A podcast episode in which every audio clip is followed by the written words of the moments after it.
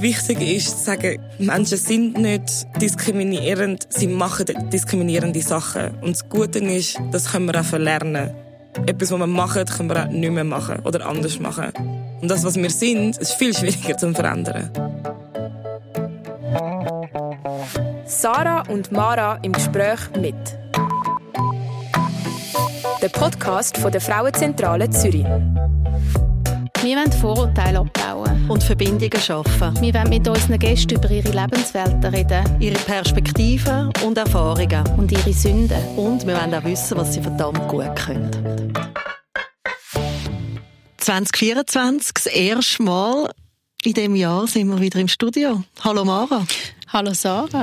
Hey Mara, darf ich gerade starten ins neue Jahr mit einem Danken an dich? Also immer gern.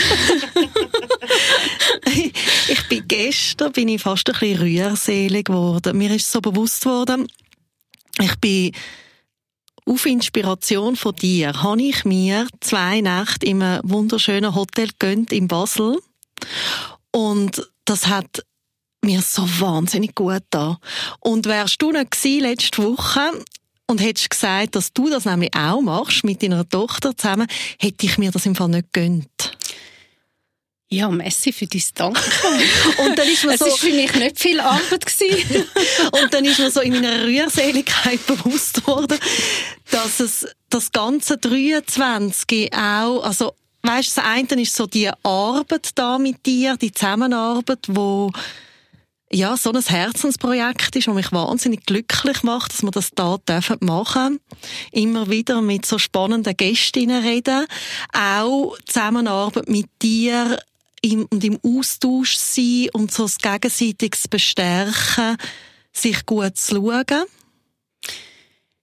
Ja, ich finde das mega spannend, auch mit dem Wort gönnen, wo du sagst, oder dir selber etwas gönnen. Und ich merke dort auch, eben, ich gönne mir und meiner Tochter zwischendrin so Sachen wie mit dem Hotel. Und ich glaube, darum gönne ich es auch anderen, wenn sie sich etwas gönnen. Und es ist mega schön, das zu hören, weil mir ist es überhaupt nicht so bewusst gewesen, mhm. dass das jetzt für dich ja, das auslöst. Mhm. Und so Feedbacks habe ich das ja ab und zu mal bekommen und das sind dann auch so Highlights für mich, weil Oh wow, da muss ich fast ein bisschen brüllen.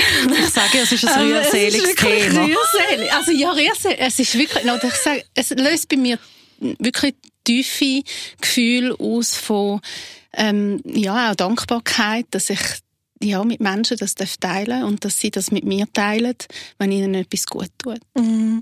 Und ich bin, ähm, ich habe dich getroffen, schon am 2. Januar haben wir schon zusammen geschafft.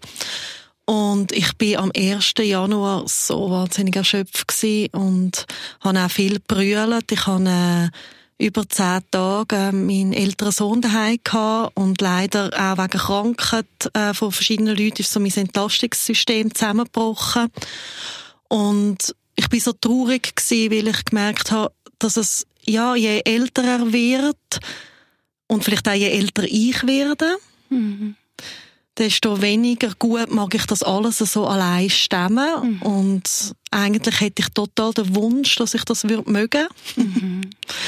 Und ich bin am ersten so traurig gewesen, dass ich wirklich gemerkt habe, ich habe nicht mehr die gleichen Kräfte wie mhm. noch vor zehn Jahren. Und er ist jetzt 1,90 groß und braucht in allen Lebensbereichen ähm, Betreuung und Pflege und sieht auch nicht immer ein, wieso er jetzt müsste duschen oder so. Also wie halt das zwei-, dreijähriges Kind und bei so Grenzen gestoßen, auch wenn es so wahnsinnig schön ist, ihn auch so näher zu erleben und daheim zu haben auch. Er ist ja nicht mehr daheim, seit einem Jahr. Ähm, und habe dann wirklich so mit dem Treffen mit dir auch viel über das geredet und auf das aber dann mir auch gefunden, so, und jetzt mache ich noch etwas für mich. Und es mhm. hat sich mhm. einfach so gelohnt. Ja, und ich mag mich erinnern an dem Gespräch, wirklich gerade nach der intensiven Festtagszeit, wo auch bei mir ähnlich war wie bei dir, einfach noch mit einem kleineren Kind, das so viel Betreuung braucht wo wir nachher fest über das Thema Solidarität geredet haben mhm. und wir miteinander abgemacht haben, dass wir füreinander da sein können und dass wir uns gegenseitig auch entlasten können, auch emotional. Mhm. Und dort, äh, bei dem Treffen haben wir uns ja vorbereitet auf den Podcast heute, mhm. wo ja auch sehr stark mit einem Solidaritätsgedanken äh, zusammengeht. Ähm, wir haben eingeladen die Juviki Dio. Herzlich willkommen, Juvi. Hallo zusammen. Und ich möchte schnell erzählen, ja, warum ich jetzt gerade das Thema Solidarität eben da auch so reinbringe, weil Juvi und ich haben uns so kennengelernt auf einem Podium, was auch ein Highlight ist von mir vom letzten Jahr. Es ist noch Anfang Jahr gewesen. Ähm, und es ist um Chancen gegangen. Es ist äh, im Debattierhaus Karl der Grosse gewesen, und ich bin eingesprungen für Mareike Kaiser, weil sie ausgefallen ist. Es war eigentlich ein purer Zufall gewesen, dass wir zusammen auf dem Podium gewesen sind. Und ich bin auf dem Podium gesessen und nachher auch im Abgegangen. Wir haben uns noch austauscht und ich habe es so wahnsinnig liebevoll und solidarisch von dir gefunden, wie du mit mir umgegangen bist und ja, wie du ja, wie wir uns wie so, man sagt ja verbrüdert, aber verschwestert haben. Ja, auf jeden Fall.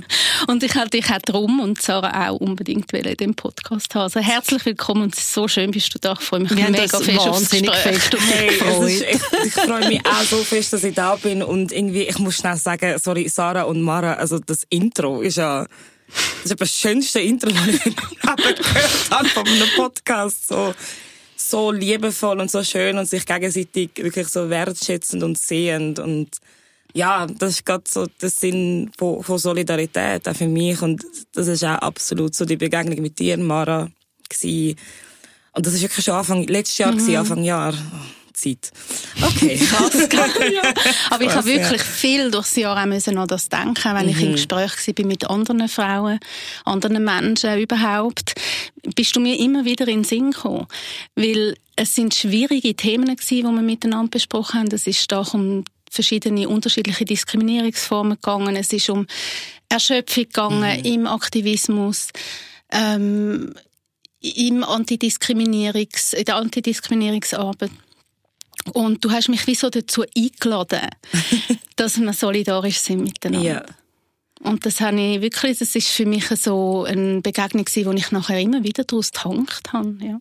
Das finde ich mega schön, weil es ist mir auf jeden Fall auch so gegangen, dass ich immer wieder auch am Haus da mega viel, das ist wirklich eine Veranstaltung gewesen, die muss ich sagen, die hat, da habe ich sehr viele Verbindungen entweder nochmal neu entdeckt, zum Beispiel mhm. Anja habe ich ja schon kennt, das ist mega schön gewesen. Anja Glover. Anja mhm. Glover, genau. Ähm, sie hat ja auch einen Podcast mhm. und ist auch Aktivistin und für mich auch Educator.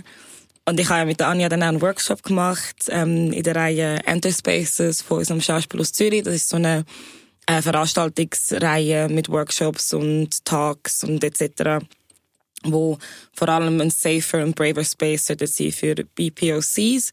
Aber auch, ähm, wenn wir jetzt äh, Tags haben oder Vorträge, ist es für alle offen. Es ist einfach eine, sehr, eine POC-Perspektive. Und dort drin haben wir eben auch einen Solidaritätsworkshop gemacht. Ah, okay. Und der ist mhm. auch offen für alle. Mhm. Und das ist genau um das Gang. Wie lernen wir zusammen eine Sprache oder ein Vokabular, wo wir uns besser Sorge haben können, gegenseitig. Und wo es auch um, um Theorien geht, um wo es auch um Wissen geht, aber eigentlich vor allem um Strategien und Maßnahmen und ja, wie, wie, wir, wie wir gemeinsam gegen, gegen Unterdrückung kämpfen. Und aus, dem, aus der Veranstaltung, die wir zusammen waren, im Carla di Grosse, ist ja dann auch eine schöne Beziehung zum Islam Aliyai. Mm zum Politiker Nationalrat. Yes, gewählt. Ja, auch mein Highlight von 23 ganz offiziell Islam, Islam immer da. Super gewesen. Und wir haben ja so Jokes gemacht zusammen auf dieser Bühne und sind gerade äh, irgendwie, es hat einfach gerade gefunkt. Und der ist ja dann auch, wir haben ja zusammen auch die, die Podiumsdiskussion gemacht. Wir müssen reden, basierend auf seiner, auf seiner, auf seinem Manifest, mhm. auf seinem biografischen Manifest. Und ich finde auch, dass es so eine zentrale Veranstaltung war, wo dann so viele verschiedene Leute zusammengekommen sind und daraus ihre Solidaritätspraxis haben können wirklich ausleben. Und dass wir auch immer wieder geschrieben haben und gefunden haben, hey, wir müssen, äh, wir wollen und wir müssen mehr zusammen machen und jetzt auch so in der Vorbereitung von dem Gespräch auch so schon wieder am Ideen sammeln für, für verschiedene ja, Formate und Veranstaltungen. Was, was glaubst du, wenn man Mara hat vorher gesagt, so die Grosszügigkeit mit sich selber macht einem auch grosszügig mit anderen. Wenn man schaut, ja, was hat denn das mit Solidarität zu tun, Grosszügigkeit? Ich glaube, ich würde jetzt, das ist eine gute Frage. So Grosszügigkeit, das Wort Grosszügigkeit oder das Konzept und Solidarität habe ich jetzt so, glaube ich, noch nie zusammen gedacht. Also ich auch nicht bis jetzt. Also das ist mir jetzt einfach gekommen, der Gedanke. ja, so ähm, sind wir. Spontan. So sind wir spontan, spontan. Super. ähm, ich glaube, es, es geht um eine Grosszügigkeit, die einem erlaubt, ein, ein Verständnis oder einen Blick dafür zu bekommen, wie es um Gegenüber geht und was ähm, einerseits auf einer theoretischen Ebene die Identitätskategorien, zu welcher sozialen Gruppe gehört man, zu welcher nicht, aus was für Privilegien, Privilegien hat man, weil man zu dieser Gruppe gehört, welche Benachteiligungen hat man, weil man zu dieser Gruppe gehört. Aber es hat auch mit etwas sehr Menschlichem zu tun. Dass man halt einfach sagt, ich will dich sehen, ich will dich wahrnehmen, dich und deinen Struggle. Ich möchte aber auch gerne, dass du meine wahrnimmst. Und dort finden wir uns zusammen. Und mhm ich kann aber nur die Grosszügigkeit wirklich ausleben und nachhaltig ausleben, wenn ich mir die, die Grosszügigkeit auch selber gebe. Also ich, ich schaffe gerne mit dem englischen Begriff Giving Grace. Dass man halt wieder sagt, I give grace to myself, damit ich anderen auch Grace geben kann. Und wenn ich Grace von anderen erlebe, kann ich sie auch wieder geben. Und es ist mega wichtig, dass wir unsere, unsere Tassen mit ganz viel Liebe und Grace füllen, damit wir sie auch wieder ausleeren können. Und wenn die aber leer ist, dann können wir nicht mehr da gibt's nichts mehr zum Geben. Mhm. Und das ist das, was uns dann, glaube ich, auch oft erschöpft und kaputt macht, weil einfach die Balance nicht mehr, nicht mehr stimmt. Es ist mega fest Selbstfürsorge drin, in dem, mhm. wo du das sagst, oder? Mhm. Mhm. Und das ist auch etwas, wo ich, wenn ich ganz ehrlich bin, muss ich auf jeden Fall üben. Und es gibt genug Leute, die mir sagen, so, jetzt ist dann mal genug. Weil ich auch sehr gern, jetzt ohne mir jetzt wirklich da sagen, ich bin Maria Magdalena Karima, sondern einfach, ich gebe einfach sehr gern. Und merke aber auch, dass ich viel mehr muss lernen, mir selber zu geben. Und das ist auch etwas, wo ich in Therapie gehen dafür, wo wirklich die Frage ist, so, warum fällt es dir so schwer, auf dich selber zu schauen, zu einem Punkt, wo ich gar nicht mehr genau gewusst habe, was das eigentlich heisst.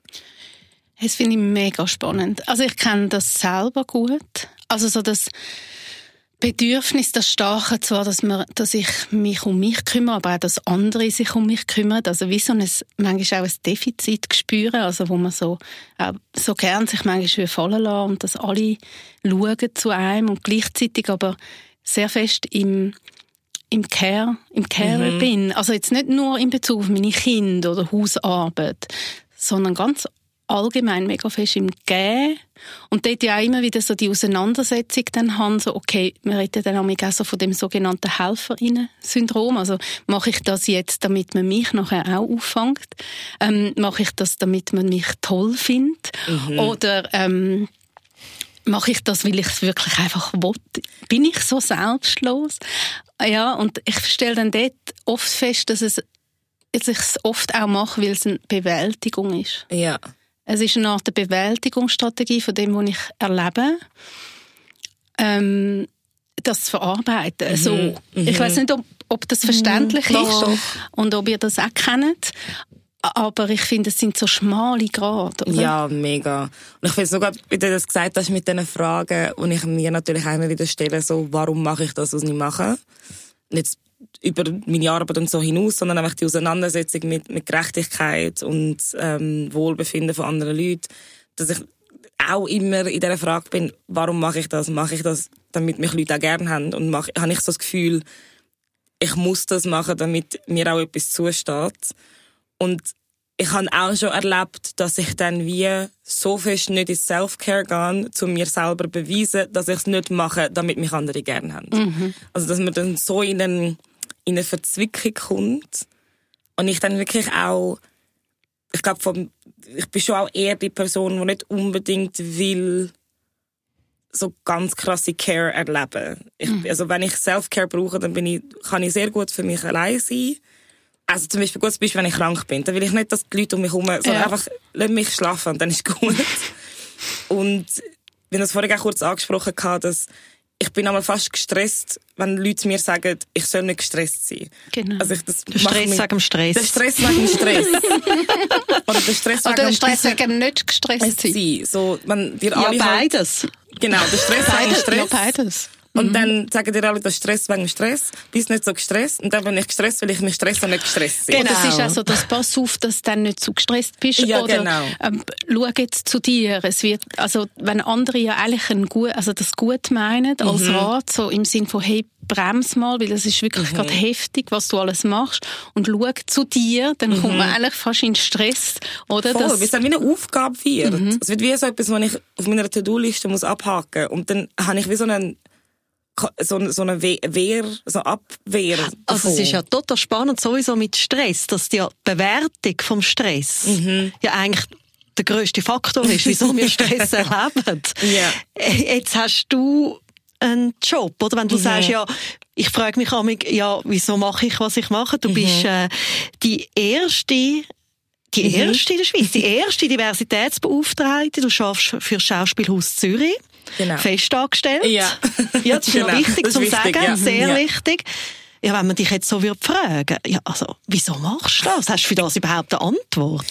Ich kann, ich kann auf jeden Fall eine Antwort. Ich glaube, ich muss nur schnell korrigieren. Also ich bin Unbedingt. die erste im Theaterkontext, Mhm. im, in, einer, in einem deutschsprachigen Stadttheater Mhm. in der Schweiz. So ist es. Also es gibt, meine Arbeit machen viele Leute und die, die basiert auch, also ich erfinde gar nichts neu oder so. Ich glaube, was neu ist, gerade auch im Schauspiel aus Zürich, ist, dass es institutionalisierte Arbeit jetzt ist, dass man wirklich sagt, das hat eine Person, die für, das eingestellt ist. Es gibt aber viele, viele Menschen, die bei uns, also wo, wo in der Schweiz, aber auch im Kunst- und Kultur, ähm, Kontext Diversitätsarbeit machen. Aber die erste am Schauspiel aus Zürich auf jeden Fall und jetzt auch, ja, wo ich angefangen habe, die erste von einem Stadttheater in der Schweiz. Genau, und, und die Frage, warum ich das mache, oder die Antwort darauf, warum ich das mache, ist, ich bin ein ich bin eigentlich ein sehr akademischer Mensch. Ich, bin eigentlich so, ich komme eigentlich aus der Akademie. Ich wollte eigentlich Professorin werden. So wirklich gerade durch, nicht links, rechts sagen, sondern gerade raus. Und dann habe ich wie gemerkt, so, okay, die Akademie ist irgendwie kein Ort für mich. Ich habe da keinen Platz, oder ich müsste so, ich müsste so um den Platz kämpfen, dass ich wirklich Fragen kann. Und ich ja auch noch jung gewesen, jünger als jetzt gewesen. Und ich habe nicht gewusst, ob ich die Kraft habe, um den Platz wirklich mir zu erkämpfen, wo man wirklich gegen institutionellen Rassismus hat müssen angehen, gegen institutionellen Sexismus hat müssen angehen, etc., etc. Es ist ein mega elitärer Space und habe mich dann entschieden, rauszugehen. Aber während meinem, meinem Doktorat habe ich auch viel Tanz und Theater gemacht, habe mich aktivistisch beschäftigt und bin so in diesem in so einem Mischmasch von verschiedenen Beschäftigungen. Und dann ist die Stelle ausgeschrieben gsi. Und von mega vielen Leuten habe ich gehört so, hey, das bist doch einfach du. Ah, wirklich? Also, Ja. das heisst, du hast verschiedenste Leute haben dich darauf Ja. aufmerksam gemacht, auf die Stelle? Auf die Stelle. Und es ist Oh, so wow. weit gegangen, dass sogar, und ich sage immer so, ich glaube, das Universum hat wollen, dass ich die Stelle bekomme. Wir sind wirklich auch so gewesen, äh, die Pers äh, mit der Person, die ich kommuniziert habe, die die ganzen Bewerbungen ähm, verwaltet hat, hat irgendwie zwei Monate vorher äh, äh, eine doktorierende Kollegin von mir in Deutschland irgendwo getroffen und kennengelernt. Und die, ist, äh, die Person ist, ist sehr gut mit mir befreundet. Die ist in einem, in einem kommunikationswissenschaftlichen Netzwerk. Und wir haben gerade irgendwie zusammen so, einen, so, so eine Retrette gemacht. Und sie schreibt mir noch, hey, ich habe eine mega coole Person kennengelernt, die ist in Zürich, die ist auf dem Schauspielhaus Zürich. Und gibt mir den Namen und ich sage ihr, jetzt habe ich doch der gerade gestern Bewerbungsunterlagen geschickt. Und dann ist das so irgendwie so ein mega Zeichen gewesen für mich. Und ich glaube, was, warum ich wirklich auch brenne für die Arbeit, ist, weil ich auch wiederentdeckt habe, meine Liebe fürs Theater. Und, und dass ich mega fest das Theater glaube, dass es der Ort ist oder der Ort kann sein, wo wir nochmal mit anderen Instrumenten und anderen Sinn oder Wahrnehmungen über Mensch und Gesellschaft können nachdenken wo nochmal, wo, und das ist für mich auch eine Bildungsstätte. Das ist für mich auch ein Ort, wo man Wissen produziert und reproduziert. Aber anders als eine Akademie, wenn ich trotz meiner schlechten Erfahrungen immer noch einen ganz, ganz wichtigen Ort finde und um den muss man auch kämpfen. Aber dort gibt's strengere Regelungen, wie man das Wissen kommt. Das ist auch gut so. Und das Theater, aber Kunst und Kultur im Allgemeinen, wir müssen nicht so strenge Regeln befolgen und können nochmal anders einfach auf, auf, auf eine Welt, auf uns selber und auf die Gesellschaft und auf alles schauen. Und darum ist mir das so, ist für mich Theater so, so wichtig. Und das ist ein bisschen typisch, dass dann Theaterleute sagen, Theater ist das Wichtigste auf der Welt. so. Aber ich, ich habe, ja, ich habe, und das sage ich nicht oft, aber ich habe wirklich so einen Glauben an Theater und finde es wichtig, über Theater im Sinne von einer Institution nachzudenken, als einfach auch Betrieb. Ist einfach auch ein Betrieb, da arbeiten Leute, den Betrieb muss man, muss man führen und aber auch wirklich in den Inhalt und was passiert auf der Bühne. Und ich habe wunderschöne Connections gemacht und mache sie noch weiter mit Künstlerinnen, mit Leuten im HR, mit Technikerinnen, mit der Intendanz. Also so anstrengend es, es ist, ich will gerade nicht an einem anderen Ort sein. Mega schön. Mega spannend, weil du sprichst ja gerade wer überhaupt alles am Theater auch wirkt. Mhm. Und wenn man ja das Theater besucht, dann hat man, sieht man das Theater immer nur, vielleicht sieht man über der Kasse und nachher mhm. sieht man die Menschen auf der Bühne und das ist dann Theater mhm. für die Besuchenden. Aber das, was du ansprichst, ist ja viel mehr. Ja. Wie, wie hast du mit den Menschen zu tun am Theater, also in deiner, in deiner Rolle? Also ich kann mir noch nicht so viel darunter vorstellen, was eine Diversitätsbeauftragte genau macht, beziehungsweise ich kann mhm. mir schon vorstellen, dass man zu dir kommt und, und zum Beispiel Echo will für ein Stück ja, oder so. Genau. Ähm, aber wenn du ansprichst, wer ja auch alles am Theater arbeiten, dann kann ich mir vorstellen, dass das ja, also Diversität ist ja dann ein sehr, sehr breiter nee, Begriff ist, und sehr ja. ein grosser Bereich. Mhm. Also, du sprichst es gerade richtig an. Also, wir haben, glaube ich, wenn ich mich nicht täusche, um die 300, 350 Mitarbeiterinnen am Haus. Und es sind 80 verschiedene Berufe um die, die Zahl umeinander. Also da gibt es ja schon eine, eine Heterogenität, wo, wo gut, ein gutes Fundament ist, um überhaupt mit dieser Thematik reinzukommen. Aber um auf deine Frage genauer einzugehen, was ist, was ist eigentlich mein Job? Ich muss einführend sagen, das finden wir auch laufend raus. Weil es gibt keine quasi Catch-all-Antwort oder Catch-all-Strategie. Und ich bin auch nicht gekommen mit einem keine Ahnung, zwölf Punkte Plan, das und das und das und das machen wir und dann ist gut. Ähm, aber ich kann sagen, ich bin grundsätzlich zuständig für die diversitätsorientierte Organisationsentwicklung vom Haus. Das ist so ein bisschen der Elevator Pitch. und zuständig dafür bin ich auf der Ebene Programm, Personal, Publikum. Das sind so die drei Bereiche, wo wir denken vor allem. Und ich selber, ich bin angegliedert bei der Intendanz, also relativ weit oben im, im, quasi im Organigramm. Es hat aber vor allem damit zu tun, dass meine Stelle, die Funktion, auch das Backing hat von einer Intendanz, um wirklich strukturelle Veränderungen fördern und sagen, wir wollen das. Das ist eine Entscheidung von einer, von einer Leitung. Ähm, und die, die gibt mir dann einmal eine einfachere Möglichkeit, um wirklich ernst genommen und wahrgenommen zu werden. Und dann arbeite ich aber auch sehr eng zusammen mit der Dramaturgie wenn es halt wirklich die ganzen Fragen von Narrativ, von Stück, von Repräsentationspolitik geht, auf der Bühne mit dem Ensemble, das wir haben.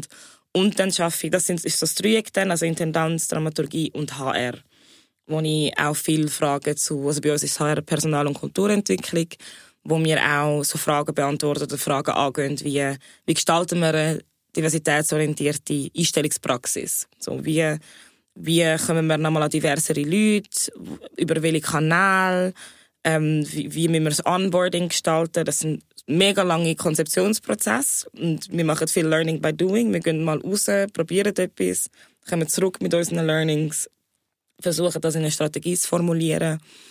Das sind so die Hauptpunkte, wo ich bin. Aber ich bin dann auch überall eigentlich ein bisschen. Also ich bin jetzt auch in der Gruppe das nennt sich das Square, das ist unsere Nachhaltigkeitsgruppe, wo wir jetzt auch anfangen, all die verschiedenen Transformationsprozesse, also quasi mit einem Überbegriff betiteln, zusammenfügen, damit wir uns nicht quasi konkurrenzieren in der, in der Ressourcen, in der Aufmerksamkeit und wo wir gerade einfach von Anfang an können Sachen zusammen, zusammen denken Einerseits ähm, in der ökologischen Nachhaltigkeit und in der sozialen Nachhaltigkeit. Mhm.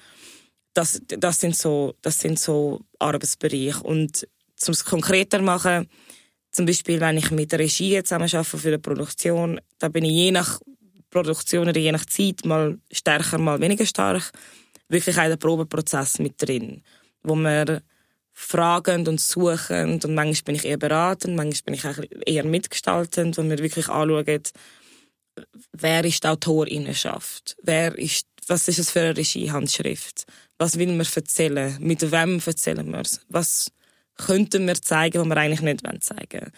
Ähm, und eben, das ist zum Beispiel so etwas eine repräsentationspolitische Frage. Was, das he was heißt das, wenn POCs die Rolle so spielen, wie sie intendiert sind? Ist das, reproduzieren wir da blöde Stereotypen oder wenn wir noch, gehen wir eigentlich einen Schritt weiter und brechen etwas auf?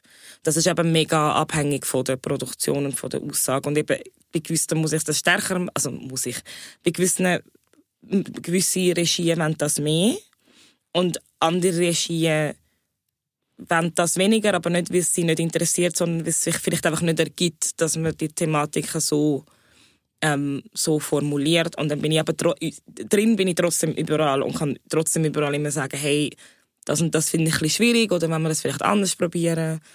Äh, genau. Und dann bin ich natürlich auch viel mit, Kommunikation beschäftigt und arbeite eng mit dem Marketing und der Kommunikation zusammen, mit unseren Audience DeveloperInnen, also ganz viele so Rahmenprogramme um unsere Produktionen machen, um auch nochmal anders interagieren mit dem Publikum. Und dort versuchen wir natürlich immer diversitätsorientierte Perspektiven einzunehmen.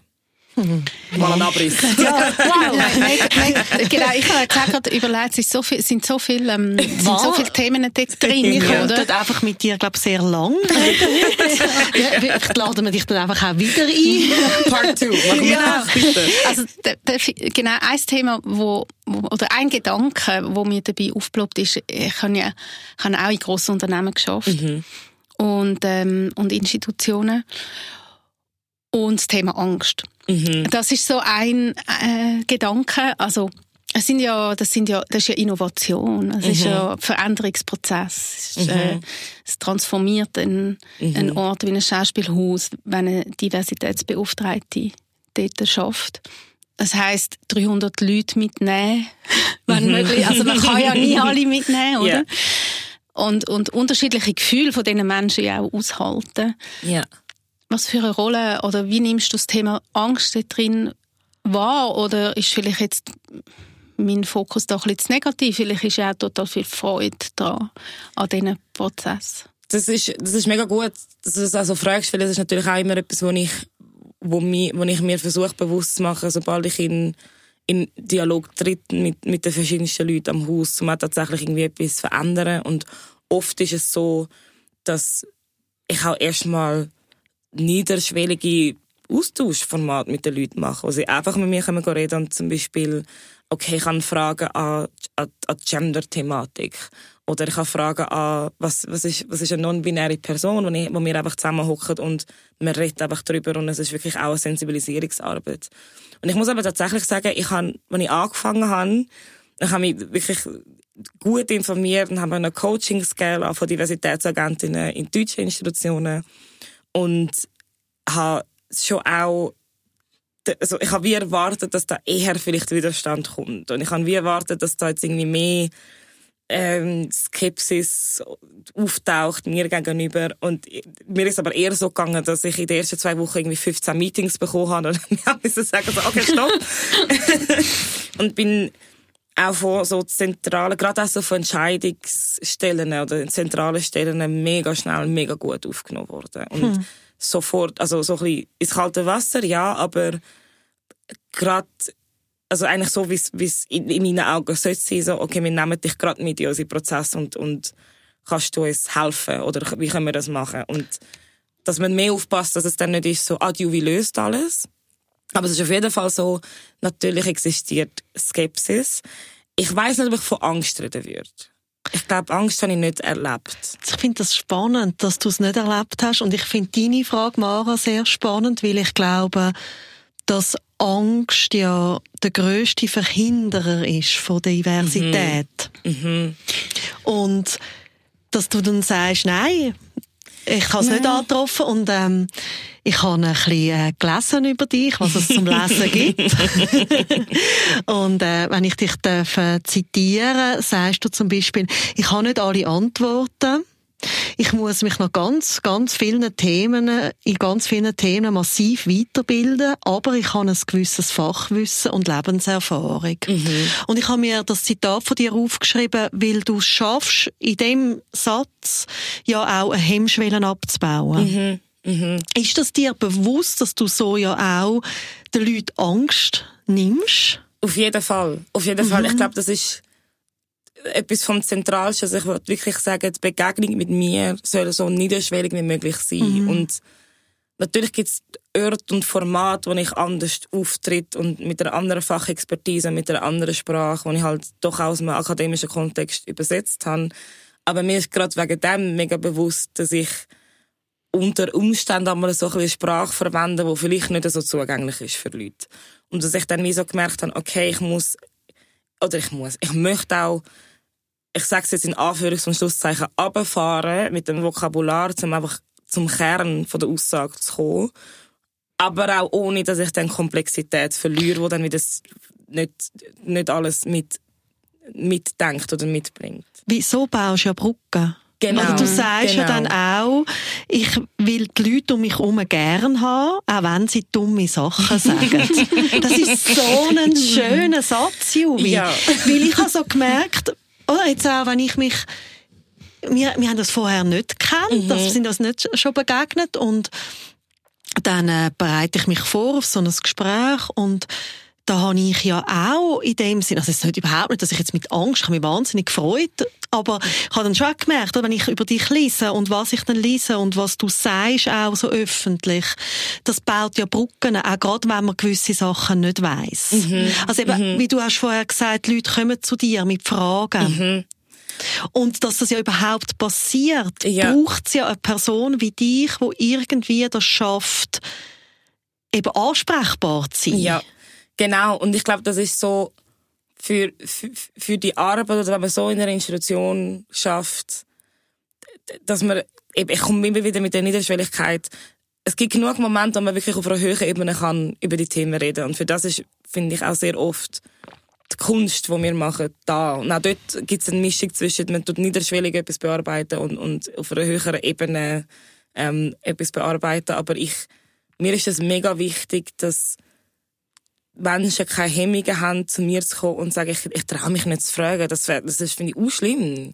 Weil ich, ich muss auch fragen. Ich weiß auch viel auch nicht. Und gerade gerade der Satz mit dem, ich möchte Menschen um mich um mich gerne haben, wenn sie dumme Sachen sagen, ist so schön. ich habe so gemerkt, ja, bitte. Weil, was ich halt mega verhindern was man halt schon immer wieder gerade in, in sagen wir mal, stärker aktivistischen Kontext, wo nicht so in einer Beziehung stehen zu einer Institution, ich glaube, das macht schon auch noch einen Unterschied, dass aber so schnell eine Verbitterung kommt. Und ich bin einmal kurz an dieser Verbitterung vorbei und ich will es nie mehr erleben. Ich will es nie mehr erleben. Ich will wirklich nicht bitter werden. Für das muss ich halt so ein bisschen das, hey, das Wichtige ist zu sagen, sie, Menschen sind nicht diskriminierend, sie machen diskriminierende Sachen. Und das Gute ist, das können wir auch verlernen etwas, was wir machen, können wir auch nicht mehr machen oder anders hm. machen. Und das, was wir sind, ist viel schwieriger zu verändern. Das heisst in dem Sinn auch, du schaffst verschiedene sichere Räume, oder? Für genau. verschiedene Leute, zu verschiedenen ab, Themen. Genau, das ist absolut das Ziel. Und ich sage mir auch immer, klar, ich habe meine Lebenserfahrung und meine Themen, die ich mit einer gewissen Sicherheit inzwischen auch und immer mehr dazu lernen, aber weiss, ich kann den sicheren Raum oder auch den mutigen Raum heben, mhm. wo ich aber bei Themen, wo ich weiß, das ist nicht meine Lebenserfahrung und ich habe nicht die Diskriminierungserfahrung, dass ich da nicht anstehe und sage, ich weiß, was was die brauchen, sondern mir ist dann so wichtig, dann kommen wir wieder zurück zur Solidarität, dass ich mich mit Menschen verbinde und ich habe ein Privileg, dass ich kann Räume schaffen und Plattformen geben damit Menschen, die betroffen sind, selbstvertretend können reden und, und das ist wiederum Großzügigkeit irgendwie, oder? Ja, das, das ist lustig, das ich jetzt auch Also das auch ist, so, dass, das ist die Verbindung. Ja, und auch die, ähm, eine Art Fehlerkultur, beziehungsweise den Raum schaffen, wo man mhm. auch darf etwas Dummes fragen oder man vielleicht sagt, oh, jetzt habe ich das Wort falsch eben gesagt oder, oder ich habe falsch gendert und mhm. dass, dass, die, dass das wie Platz hat. Ich finde ich finde es mega spannend ähm, vom Prozess, wo man ja auch durch, durchgeht. Oder? Mhm, mhm, also was, was für mich dort drin immer wieder so ein Gedanken ist, ist von also ich sage jetzt mal so Menschen, die jetzt nicht so in dieser Bubble sind mhm. und, und sich nicht nicht extrem mühen beschäftigen, vielleicht auch mit dem Thema Diversität, sagen mir dann manchmal, ich, ähm, ich darf ja nichts mehr sagen. Oder, ähm, ich kann, oder ich kann vielleicht auch jemand, äh, man kann es auch so sagen, ich habe Angst davor. Ich, mhm, mhm. Etwas ähm, Falsches ja, sagen. Oder ich komme nicht an diese Veranstaltung, weil wenn ich vielleicht, vielleicht passe ich nicht dort an. Mhm. Und dort beschäftigt mich dann immer so, dass drin das eine, ja, wie geht man auch mit, also das eine ist ja, was man sagt und wie geht aber auch das Gegenüber damit um, wenn, wenn es jetzt verletzt ist. Mhm. Und wiederum, wie geht dann die Person, die das gesagt hat, damit um, wenn die Person ihre Verletzlichkeit äußert. Ja. Oder? Und das ist ja sehr psychologisch auch. Das ist also, mega psychologisch. Und es ist aber auch, ich, ich versuche, das, das ist zum Beispiel ein Thema, wo wir, wo wir im Solidaritätsworkshop zum Beispiel auch angeschaut haben. Und wo ich aber auch immer wieder versuche, in diesen Räumen, wo ich dann sage, hey, wir können einfach schwätzen. Und ich will so sagen, hey, auf jeden Fall ist das ein Ort, wo du oder wo die Person kann Fragen stellen kann. Ich will aber die Menschen trotzdem nicht von einer gewissen Verantwortung mhm. ähm, befreien. Und ich kann sagen, auch ich habe dann gewisse Grenzen, gewisse Begrifflichkeiten. Mhm. Es kommt ja niemand als quasi unbeschriebenes Blatt. Und es gibt dann gewisse Begrifflichkeiten, wenn sie, wenn sie würden fallen, dass ich dann sage, okay, der nicht in meiner Gegenwart, aber jetzt, jetzt haben wir es ja gelernt, so quasi. Mhm. Und dann kann man auch darüber reden, warum nicht, weil es halt wirklich Leute gibt, die dann nicht wissen, aha, ich habe gemeint, das ist einfach das und das. Okay. Aber es ist für mich trotzdem wichtig, dass es dann nicht ist, ah, in diesem Raum kann ich jetzt, ah, Jubi hat gesagt, ich kann sagen, was ich will. Ja, ja, genau. Und ich kann sagen, nein, nein, nein. wir können, es ist der Raum, wo wir darüber reden können, um was es geht. Mm. Aber es ist trotzdem, dann, ich, ich, ich kann das Lernen nicht für die Leute machen. Ich kann nur Hilfestellung leisten und sagen, das und das und das ist wichtig anzuschauen, mhm. wenn man Fragen hat zu zum Beispiel Inklusion. Mhm. Und ich glaube, das ist wie so meine Herangehensweise, wo es mit sehr viel Wohlwollen, aber auch darauf hinweisen, dass es eine Dringlichkeit ist und dass es wichtig ist. Und gerade zu dieser Frage, ähm, ich darf ja gar nicht, oder darf ich dann gar nicht mehr sagen, wenn ich immer antworte, oder immer versuche zu antworten, ja, willst du es dann sagen? Und frag dich vielleicht nicht, ob du darfst, sondern frag dich, ob du sollst. Mhm. Weil dürfen, du, ich, kann, ich kann dich nicht einsperren. ich, ich kann dir nichts tun. So. Aber ich kann halt sagen, es gibt eine Konsequenz, wenn du etwas sagst, wo halt nicht gut ist. Das ist halt, was wir, glaube ich, auch noch ein bisschen lernen auch mit, das ist vielleicht ein bisschen philosophisch, aber auch, was bedeutet Meinungsfreiheit und was bedeutet Meinungsäußerungsfreiheit? Ja, und dort finde ich, äh, Entschuldigung, wenn ja, ich rede, aber ich habe eben gerade den Podcast noch gehört mit äh, Alice Hasters, mhm. ähm, in Alles gesagt. Und dort geht es äh, stark darum, um Identität mhm. und äh, wer, also ich sage es jetzt extra überspitzt, mhm. und so quasi, wer darf noch was sagen und wer mhm. darf über welche Themen reden. Und sie hat dort auch immer wieder betont, für sie selber ist es nichts Neues, mhm.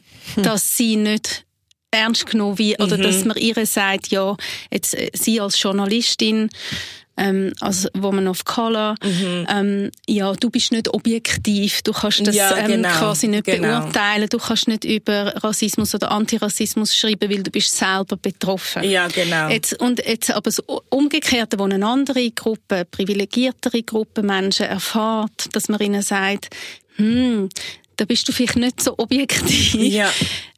Wird es plötzlich ein Thema, oder? Genau, und ich glaube, das ist so die, die Fallstricke, die man hat, wenn man, eben, wenn man aus einer, aus einer privilegierten Position ist, wo halt einfach wirklich heisst, man hat quasi alle Zugänge und es, man wird denkt als ein Mensch oder Person, die objektiv in Anführungs- und Schlusszeichen über alles einfach kann reden und auch ein quasi die einzige Legitimität hat, um über alles zu reden. Man hat eine Legitimität, wenn ich privilegiert bin, über Menschen zu reden oder mit Menschen zu reden, die nicht das gleiche Privileg haben wie ich. Aber es ist erstens nicht die einzige und sicher nicht die höchste. Und ich glaube, das ist so das, wo, wo dann Menschen vielleicht übersetzen, wo dort vielleicht eine Angst oder Unsicherheit reinkommt, so, es wird mir etwas weggenommen, mhm. wo ich mehr versuche überzubringen, denk nicht so fest daran, was dir weggenommen wird, sondern was anderen dazugegeben wird. Hm. Und es ist nicht, es ist nicht das Kuchenprinzip, sondern es geht darum, es gibt halt nicht nur dich auf der Welt. Und es gibt nicht nur deine Welt. Und es gibt eh nicht nur quasi die, die Welten, die nebeneinander einfach existieren, ohne dass sie sich überkreuzen. Das stimmt halt einfach auch nicht. Mhm. Aber dort drin, so viel finde ich, ist drin in dieser Frage, oder dieser Aussage, ich darf nichts mehr sagen, wo für mich doch noch etwas anderes ist als eine Aussage, ich habe Angst, mhm. etwas Falsches zu sagen. Mhm. Weil das, ich darf nichts mehr sagen, ist schon noch die, Defen die, die, die Defensivhaltung, so, ah, wieso kann ich jetzt da nicht mehr, und ich bin so, du kannst, wenn ich böse bin, dann kannst du schon, aber schaust halt, was passiert. Mhm. Juvi, glaubst du, jetzt hast du selber ähm, auch die Angst wieder reingebracht, mhm. die Mara angesprochen hat. Und ich glaube, ähm, wenn ich mich äh, ja, ich versuche mich immer wieder reinzufühlen. Ähm, zum Beispiel jetzt bei mir persönlich, wieso sich gewisse Menschen bedroht fühlen, wenn ich mich stark mache für Inklusion mhm. ähm, oder für äh, einfach ähm, Gleichstellung. Ähm, und bin dann eben auch für mich mal auf die Antwort gekommen, ja, eben, die Angst ist riesig. Und haben wir dann mal Gedanken gemacht, wie könnte man denn das ansprechen? Oder? Wie, wie könnte man es schaffen als Gesellschaft? Also, dass man ja wirklich eine Mehrheit erreichen für mhm. diese Fragen. Und dass jetzt zum Beispiel deine Arbeit nicht einfach nur am Schauspielhaus stattfindet, mhm. sondern im ganzen Land. Mhm. Das wäre ja, mhm. ich weiß nicht, was du für eine Vision hast, aber weltweit. Aber ich finde, wir sollten gross denken. Genau, ja. denken mal gross, ja, ja. oder? Wir mal, ja, und ich meine, wenn wir es gross denken, dann, also das passiert ja eigentlich auch schon, dass auch so viele Menschen aus so vielen Orten auf sehr viele verschiedene Arten die, die Arbeit machen, die ich jetzt würde nennen Transformation hinsichtlich, hinsichtlich zu Liberation for All. Mhm. Genau. Und, und dort haben wir ja dann, der Islam allein ähm, mhm. schreibt ja, die grössten Barrieren sind Barrieren in den Köpfen der Menschen. Mhm. Und wenn man schaut, ja, wieso haben sie denn die Barrieren, dann ist bei ganz vielen Menschen der Grund, dass sie Angst haben. Mhm. Sie haben Angst, vielleicht eben vom Verlust von eigenen Privilegien. Mhm. Sie haben aber auch Angst vor etwas, was sie vielleicht nicht kennen, vor einem mhm. Fremd oder was auch immer. Oder vielleicht jetzt auch im Behindertenbereich von der eigenen Zerbrechlichkeit ja. oder Vergänglichkeit. Ja. Ähm, und mich interessiert, oder ich fände es spannend auch von dir, wie so zu erfahren, Gedanken dazu, wie könnte man dann mit, weil letztendlich geht es eben auch um Gefühl. Mhm. Es geht nicht nur um Fakten, oder? Wir mhm. Menschen sind einfach mehr. Mhm. Sondern wir mhm. haben unsere Gefühle und das macht etwas mit uns. Und da kommt eben genau, passiert dann so eine Aussage wie, jetzt kann man nicht mal mehr etwas sagen. Mhm. Ja, darf man dann, dann nicht mehr frei reden. und wenn man dann schaut, oder? Ein Mensch, der so etwas sagt, der ist immer Stress drin.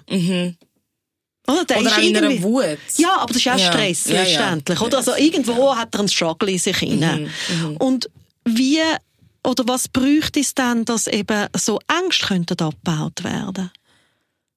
Also ich glaube, selbst wenn, ich gebe dir mega recht, das sind auch Gefühle, aber ich bin sehr eine Vertreterin davon zu sagen, mit Wissen kann ich deine Gefühle kontextualisieren. Mhm. Und dann weißt du auch, wie du mit diesen Gefühlen kannst umgehen ohne dass es andere Leute verletzt. Meine Aufgabe ist es nicht, Gefühle wegzurationalisieren, mhm. aber ich finde es sehr wichtig, dass wir nicht in, die Falle gehen, dass wir sagen, Gefühle von, von vielleicht einer privilegierten Gruppe Menschen bestimmt, wie man mit einer benachteiligten Gruppe Menschen umgeht. Mhm. Dass es nicht ist, dass es ist, wir anerkennen die Gefühle, wir anerkennen die Angst, wir anerkennen die Wut, wir dürfen sie nicht ignorieren, aber es geht nicht darum, quasi, wie kann ich den Umgang mit marginalisierten Gruppen so gestalten, dass du die Gefühle nicht mehr hast. Oh nein, auf keinen Fall. Aber, Oder? aber sp mega spannend, was du jetzt sagst. Ja. Mhm. Weil dann bräuchte es ja Strategien für die Leute, die sie müssten lernen, wie gehen genau. sie mit ihren Gefühlen um. Genau. Oh, das ist spannend. Ja, und ist es, ist es aber nicht auch noch da, also du hast ja vorher noch das Thema von der Verbitterung und dass du mhm. das auf keinen Fall willst sein mhm. ist das, ähm, es ist ja wie dort drin, es, es geht ja auch darum, dass man dann nicht als, wenn man zur diskriminierten Gruppe gehört, mhm. dass man dann wie auf Eier muss gehen, die ganze genau. Zeit mit denen, die einem diskriminieren. Oder? Mhm. Also, ja, ähm, und immer noch die Gratisarbeit und, und man, genau. muss, man muss es erleben und dann gleichzeitig quasi gratis Und so ganz viel Verständnis ja. haben für die negativen mhm. Gefühle, die man mhm. jetzt auslöst bei dieser Person oder so. Und ich frage mich gerade so, ist das, ist das das, was du vorher gemeint hast mit der Verbitterung, oder? Ich glaube, mit der, mit der Verbitterung, das ist quasi Verbitterung kann ein Symptom davon sein, dass man zu lange oder dass ich zum Beispiel sagen, in so Situationen bin, wo ich das Gefühl habe, okay, ich werde da irgendwie mit diskriminierenden Aussagen konfrontiert mhm. oder ganz, ganz mühsame Situationen, wo, wo rassistisch sind, wo sexistisch mhm. sind, wo queerfeindlich sind. Und dann wird dann von mir erwartet, dass ich gleichzeitig aber immer die Komplexität kann denken und sagen, ja, aber die Person macht es ja aus, aus bestimmten Gründen oder hat die Gefühle und ich muss die Gefühle auffangen damit. So. Und das stimmt ja alles theoretisch, aber es, hat, es gibt die Ebene von, wie, wieso ist jetzt wieder die erste Reaktion, man muss der privilegierten Person den Raum schaffen. Und das, da reden wir von einer sehr mhm. spezifischen mhm. Situation, wo es passiert etwas und dann geht es darum, ich muss jetzt die Fragilität von der privilegierten ja, genau. Person auffangen. Und darum glaube ich, dass wir wegkommen davon, dass das in Einzelsituationen aufgelöst werden soll, sondern dass wir eben genau überlegen, was sind Sensibilisierungsmaßnahmen, wo Leute gemeinsam können sich überlegen, was sind eigentlich die Gefühle mit Expertinnen, die das können kontextualisieren. Und darum bin ich so ja. fest auf dem Wissen vermitteln. Nein, ich, und das ist mega stark, mega das, spannend. was Sarah ja auch sagt. Mhm. Also, also dann verstehe ich also richtig, dass eigentlich die grossen Veränderungen weniger im einzelnen Individuellen passieren, als jetzt so im, oder es braucht wie beides dann auch. Es ist eine Wechselwirkung. Mhm. Es ist eine Wechselwirkung. Also ich habe auch schon, ich glaube, wir müssen, wie alle, alle ja, ich wollte sagen, die Sprache, aber alle Fronten gleichzeitig bespielen. Mhm. Und dass wir sagen, natürlich ist es auf auf, auch am Individuum sich mit den Gefühlen und den Fragestellungen auseinanderzusetzen, aber es hilft halt, glaube ich, sehr fest, wenn die Auseinandersetzung sich auf eine größere Fragestellung bezieht. Also wenn ich weiß, wenn ich jetzt irgendwie auch, ich bin, ich bin auch ähm, ableistisch sozialisiert zum Beispiel. Mhm. Ich bin so sozialisiert, dass ich nicht muss mitdenken, wie Menschen mit Behinderungen sich in der Welt können ähm, behaupten. Und wenn ich jetzt aber denke, das ist, weil ich einfach ein schlechter Mensch bin, dort raus, oder mir suggeriert wird, das ist, weil ich ein schlechter Mensch bin, dann kommt der Frust und dann kommt die Angst und dann kommt das sich verteidigen wollen. Und wenn ich aber die Hilfestellung bekomme und sage, ich habe eine Verantwortung zum Lernen darüber, weil es gibt ja nicht nur mich und es gibt nicht nur dich und es gibt nicht nur dich, sondern es gibt eine Gesellschaft und es gibt ein System, dass mir das dann natürlich hilft, aha, ich habe das wegen dem und dem so gelernt und ich kann es mhm. wieder verlernen und ich kann es mhm. wieder sehen und ich glaube, was auch ein ganz zentraler Punkt ist, mir ist mega wichtig, zum Menschen, die Mühe haben, äh, sich wirklich, sagen wir, ernsthafter mit, mit, mit Marginalisierung oder Diskriminierung auseinandersetzen, die sie nicht erleben, ist wie so, ich habe einen absoluten Mehrwert davon, wenn es dir auch gut geht. Mhm. So, ich habe absoluten Mehrwert. Ich habe so mit jemandem einmal so ein bisschen halb, also es war überhaupt nicht im Arbeitskontext oder so, aber mal irgendwo eins ziehen und mit der Person so ein bisschen halb gestritten und so, aber Juvi, warum muss ich den ganzen Tag, muss ich an so Zeugs denken und mega mühsam und was soll ich jetzt und bla bla bla. Und ich habe dieser Person dann gesagt, aber weißt, wenn du es einfach machst, muss ich dich auch weniger stressen. genau. Oh, also was Besseres für alle. Mach's doch einfach. Mach's doch einfach. Dann bist du auch weniger, dann muss ich dich weniger nerven damit. Mach's einfach. Und es gibt einfach einen Mehrwert. Und ich finde so ein mega schönes Beispiel, ähm, auch aus, der, aus, aus, aus dem Inklusionsvokabular, das ich jetzt auch angeschaut habe, also verschiedenste Theater auch im, im englischsprachigen Raum und so, wo sie halt auch in der, gerade wenn es um die Infrastruktur geht, und sagen, wir brauchen wirklich mehr Rampen, wir müssen uns mehr bewegen können. Und dann hat man gemerkt, ich weiß leider nicht mehr, das Theater war, so, ah, die Rampe ist nicht nur gut für Rollstuhlfahrende, sondern die Rampe ist gut für Techniker, die mit Schwerzeug hin und schieben. Die Rampe ist super für die Leute mit einem Kinderwagen. Die Rampe ist super für ganz, ganz viele viele ähm, Situationen und also das integ integrale Denken ist wirklich ein Mehrwert für alle. Das ist auch das solidarische Denken, dass uns Ja. allen das etwas bringt, letztendlich. Also, Ja. das weiss ich jetzt im letzten Gespräch, das wir hatten mit der Anne Wack, oder, wo viel, äh, also, eben über Gleichstellung äh, geforscht hat und geschrieben hat, wo sagt, ja, also es macht uns alle freier. Es macht uns alle freier und es macht uns das ist vielleicht jetzt ein bisschen kitschig gesagt, aber gerade wenn ich so an Theater denke und was ich daran glaube, was Theater kann sein, es macht uns alle ebenbürtiger, um über Menschen und Gesellschaft nachzudenken. Und wir können, wenn, wenn, und ich meine, wenn alle frei sind, dass, ich weiß nicht, ob ich das noch miterlebe, dass alle frei sind. Und gar nicht so als, als traurige Aussage, sondern mehr als, ähm, sehr realistische, ein sehr realistischer Blick, was, was die Arbeit bedeutet und dass sie nicht immer ein linearer Prozess ist. Aber ich, ich, ich versuche den Menschen immer irgendwie, auch mit dem Wissen, was ich habe, auch mit den Quellen, die ich brauche, zu sagen, hey, es ist, wenn, wenn, wenn dein Gegenüber frei ist, dann bist du genauso frei. Weil es gibt nicht mehr, den, wir müssen nicht mehr die krasse, den krasse Kraftaufwand zusammen stemmen und können einfach leben. Und geile Shit machen. Was heisst denn frei sein für dich, Juvi? Ist ein grosser Begriff. ist ein riesiger Begriff. Ich weiss, ich habe jetzt gedroppt und bin so ein bisschen, mm, ich habe gewusst, jemand fragt Nein, mich das. nein, ich finde es, hast, hast schon ein bisschen geahnt, dass man da noch ein bisschen will. Nein, es, es nimmt, nimmt mich Wunder, was, was ist Freiheit? Was heisst frei sein für dich? Ich glaube, frei sein, wenn ich jetzt so gerade aus dem Buch würde reden, ist ein, ist eine, ist eine Möglichkeit, mich so vielem wie möglich zu widmen. Dass ich kann, dass ich nicht muss so fundamentale Entscheidungen in meinem Leben treffen, wo man beispielsweise in einem kapitalistischen System muss machen. Ich, ich würde gern ich kann nicht sagen, ich würde gerne viel mehr arbeiten. Ich würde gerne viel mehr Zeit mit, mit Theater und Lesen und keine Ahnung was verbringen. Aber natürlich bin ich in einem, in einem Arbeitsverhältnis. Ich muss, ich kann Haushalt führen, ich muss Rechnungen zahlen. Ähm, und die sein wäre für mich, ich kann, es gibt die Einschränk also es gibt nicht quasi systemische Einschränkungen, warum ich nicht irgendwo an kann oder irgendetwas machen kann.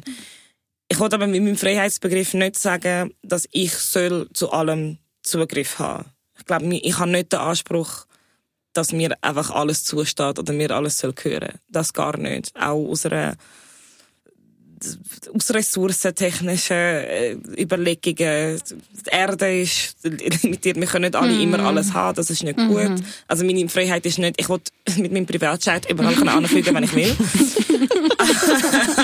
Aber, und ich habe, nicht Zugriff, ich habe auch nicht Anspruch, auf alle Menschen immer Zugriff haben. Aber es geht wie um wirklich die Überlegung, hey, systemisch sind wir so eingeschränkt und es gibt so viele vorgefertigte Bahnen und ich möchte gerne die Bahnen können aufbrechen, damit wir wirklich können, wie zusammen ergründen und erleben, was es alles noch gibt und was es noch alles wird geben. Auch abseits von der Norm. Auch komplett Oder abseits von komplett, der um das Norm. geht's ja auch. Ja. Also, wenn ich dir so zuhöre, bin ich sehr inspiriert.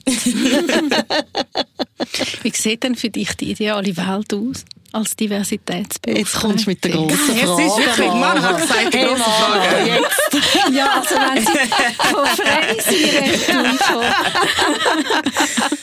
Ähm, die ideale. Welt. Bühnenfrei. Die ideale Welt. Das ist, ah, das ist riesig. Und ich weiß nicht, ich glaube, ich habe keine Antwort, eine wirkliche Antwort darauf. Und ich, ich glaube, ich bin manchmal auch so ein bisschen, das steht mir gar nicht zu, dass ich das sage. Allein. Ich glaube, Das wäre doch die totale Überforderung. Stell dir Nein. mal vor, Ja, jemand logistisch. von uns. Ich meine, oh mein Gott. Das Irgendein Mensch könnte jetzt sagen, wie die ideale, oder das würde ja, das würde ja auch sagen, du würdest alle Antworten kennen. Nein, ich bin einfach so Fan von Utopien. ja, das, aber das verstehe ich Das ist auch ein bisschen ein. Trend. Aber Nein, aber das, das Utopische ist auch mega Nein, ich finde, wichtig. man kann- ja, es ist, es vielleicht hat es einfach mit Visualisierung Mhm, zu tun. So ein bisschen das Ziel, oder einmal stehen ja Anfang Jahr Jahr. Ja. Und irgendwie so, oder, Ja. so quasi die grossen, übergeordneten Ziele von dem kleinen Kampf, wo man Ja. vielleicht manchmal einfach immer wieder, immer wieder von neuem, von neuem, für was überhaupt, ah, die ideale Welt kann dann quasi so ein, vielleicht äh, ähm, ein, ein Ansporn sein, Mhm. ein Ressourcen. Ja, also wenn ich würde sagen, ein, ein, also ideal, ich glaube, ich muss einfach sagen, hey, ich will eine Welt, wo es einfach keine Diskriminierung mehr Mhm. gibt, fertig. Und dann schauen wir weiter.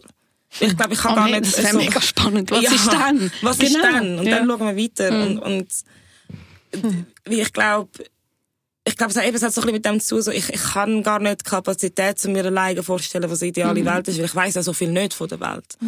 Wo, wo ich könnte auch wieder Inspiration daraus bekommen, mir eine Utopie vorzustellen. Und ich glaube aber, wir wären schon 10.000 Schritte weiter, wenn wir uns wirklich ein, ein ich habe letztens das Wort in einem Gespräch, äh, ähm, oder den Begriff in einem Gespräch nochmal so zu mir genommen, dass wir wirklich viel spekulative Räume haben. Und ich glaube, Theater ist, und Kunst sind so spekulative Räume. Journalismus könnte auch so ein spekulativer Raum sein, beispielsweise, wo wir halt wirklich können ernsthaft überlegen, was sind bessere Alternativen für uns jetzt. Und das ist schon eine Vision, sagen, haben wir, können wir, wo sind die Orte, wo wir ausbrechen können und einfach mal zusammen darüber nachdenken, was ist, was ist die bessere Welt? Aber allein die Räume, schon zu überlegen, was die Räume sind und mit wem, weil wer kann denn darüber reden, was die bessere Welt ist? Und wer kann darüber spekulieren, was die bessere Welt ist? Und das ist auch wieder ein mega Privileg. ist oder? auch wieder ein mega Privileg. Darum bin ich so, nein, ich allein, Ja. nein, da braucht es einfach noch ganz viele andere. Ich, ich finde das Ja. eben auch spannend, oder? Mit diesen Räumen, also es sind ja äh, Räume für Kreativität. Letztendlich Mhm. geht es ja einfach auch um Kreativität. Eben abseits von der Norm oder das Out of the Box denken. Mhm. Ähm, irgendwie Grenzen sprengen, allein schon mal, indem man etwas andenkt. Und Mhm. das ist im Theater möglich. Darum ist es so etwas Grossartiges. Mhm. Ähm, Mareike Kaiser, die ich glaube interviewt habe für die Annabelle, hat ja, Ja. äh, gerade jetzt so eine Serie gemacht äh, für die Schaubühne Berlin, ähm, wo sie ähm, ja eigentlich wirklich beobachtet und auch selber ähm, ins Theater geht und fragt, ja, für wer ist denn das Theater zugänglich? Also das Publikum. Ähm, wer kann ins Theater? Also auch, wer hat denn überhaupt Zugriff auf die kreativen Räume? Das ist, das ist, ich meine, das ist der Kern auch von, von, von meiner Arbeit, die Fragestellung, also es begleitet mich und alle Leute, die mit, mir am Haus zusammenarbeiten, andauernd, weil, und ich glaube, das ist gerade spezifisch für so Stadttheater oder städtische kul kulturelle Institutionen, ist das eine riesige Frage, weil sie sind quasi Teil von einer Stadtgesellschaft, wo mit der Diversität immer kommt und der Trend, der demografische Trend ist, es wird immer diverser. Und trotzdem ist ein Stammpublikum widerspiegelt nicht die Diversität. Genau. Und auch die Institution an sich widerspiegeln nicht die Diversität. Und wenn man jetzt zum Beispiel gerade den Theaterkontext anschaut, ich finde es ein bisschen weniger so in der freien Szene. Ich glaube, da gibt es andere Zugänge. Aber jetzt, weil aus, aus dem, was ich jetzt, wo ich mich genau beschäftige, ist schon gerade deutschsprachige städtische Theaterinstitutionen sind sehr weisse Räume, sind sehr männliche Räume, sind sehr able-bodied ähm, Räume. Und es gibt, die sind, die kommen aus einer aus einer Geschichte, die sind so geformt. Es ist geformt, dass es für ein Bürgertum vor allem ist. Und das hat bis, das geht bis aber zu der Sprache, wo man braucht auf der Bühne. Das geht bis aber zu, äh, man möchte Klassiker realistisch gespielt sehen. Das geht bis zu der Frage, welche Formen haben überhaupt Platz auf einem Pfau. Also ich habe Diskussionen mit Leuten, die ganz klar sagen, Pfauenklassiker, Schiffbau modern. und, und alles, was darüber hinaus probiert, ist dann mm, mm, ganz so schwierig. Und das ist wie die, die Utopie oder die Vorstellung, die ich habe von Theater, was es alles kann, ist in vielen deutschsprachigen, ich kenne jetzt halt vor allem die, überhaupt nicht eine Realität und sehr, sehr lange keine Realität auch gewesen. Und sehr, sehr klar für eine Elite, wo es um auch um, um, um kulturelles Nation-Building gegangen ist. Man geht dort an. Und das ist ja dann immer das Lustige.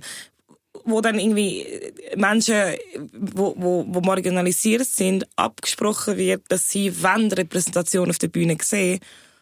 Und dann das Gegenargument ist dann so oft, ja, aber ich denke, wo bin ich denn? So, aha, Repräsentation ist wichtig, hä? Mhm. Ist wichtig, dass du dich selber siehst ja, auf der natürlich. Bühne. Warum soll es denn für andere mhm. nicht wichtig sein? Und warum wenn wir das verhindern für andere? Weil es gibt schon auch Kräfte, die das einfach verhindern mhm. Das muss man ganz, ganz klar sagen.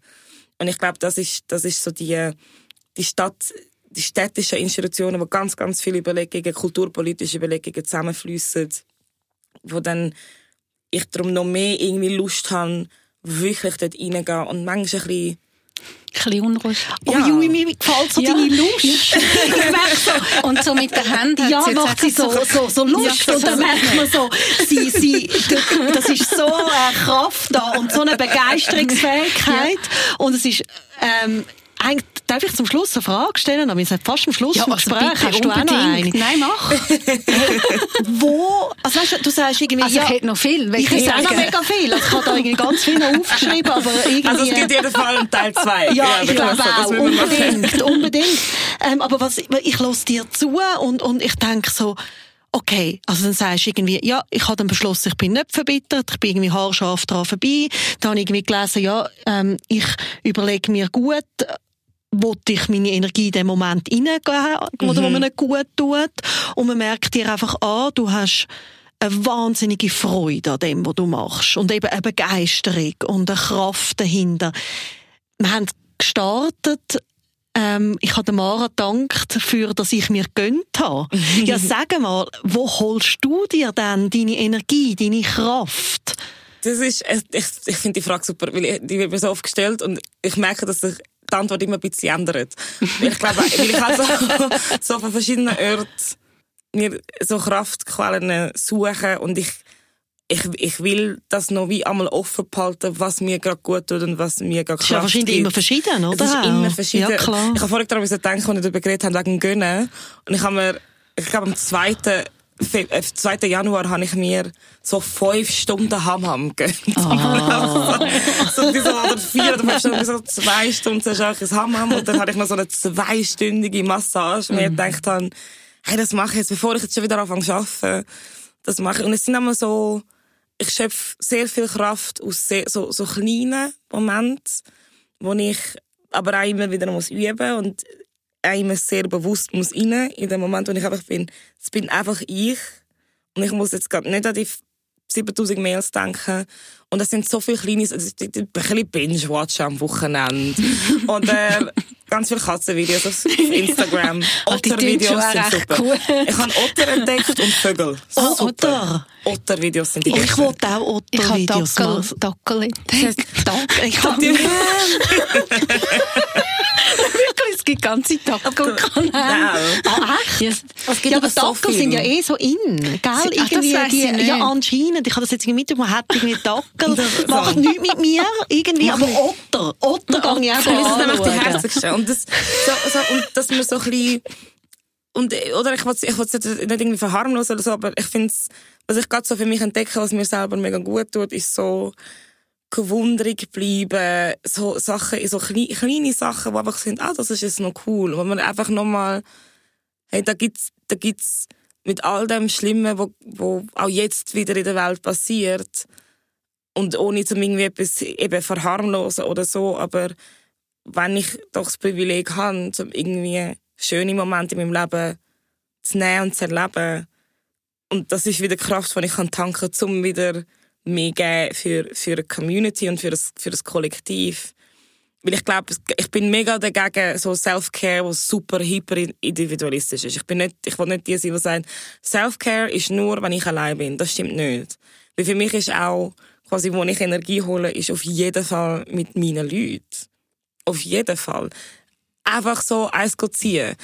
Einfach, ähm, zusammen einen kleinen Ausflug. Keine Ahnung. Oder, ich finde auch, Theater gibt mir trotzdem auch immer noch Kraft. Ich gehe so gerne ins Theater und das entdecke ich wieder mehr. Und ich gehe, ich bin gerne mit, mit den Leuten, wo, wo mit dem Ensemble oder irgendwo bei der Kantine und man hockt halt gleich wieder bis um 11 Uhr dort, wenn man irgendetwas wahnsinnig Wichtiges besprechen und das mag einem vielleicht körperlich dann müde machen, aber es ist so für also für mich zumindest, ich, ich empfehle nicht das als jeden Abend bis um 11 Uhr am Abend irgendwo eins ist eine gute Selfcare, aber mental hilft mir das mega fest, um auch immer wieder mir bewusst zu sein, wofür ich das mache.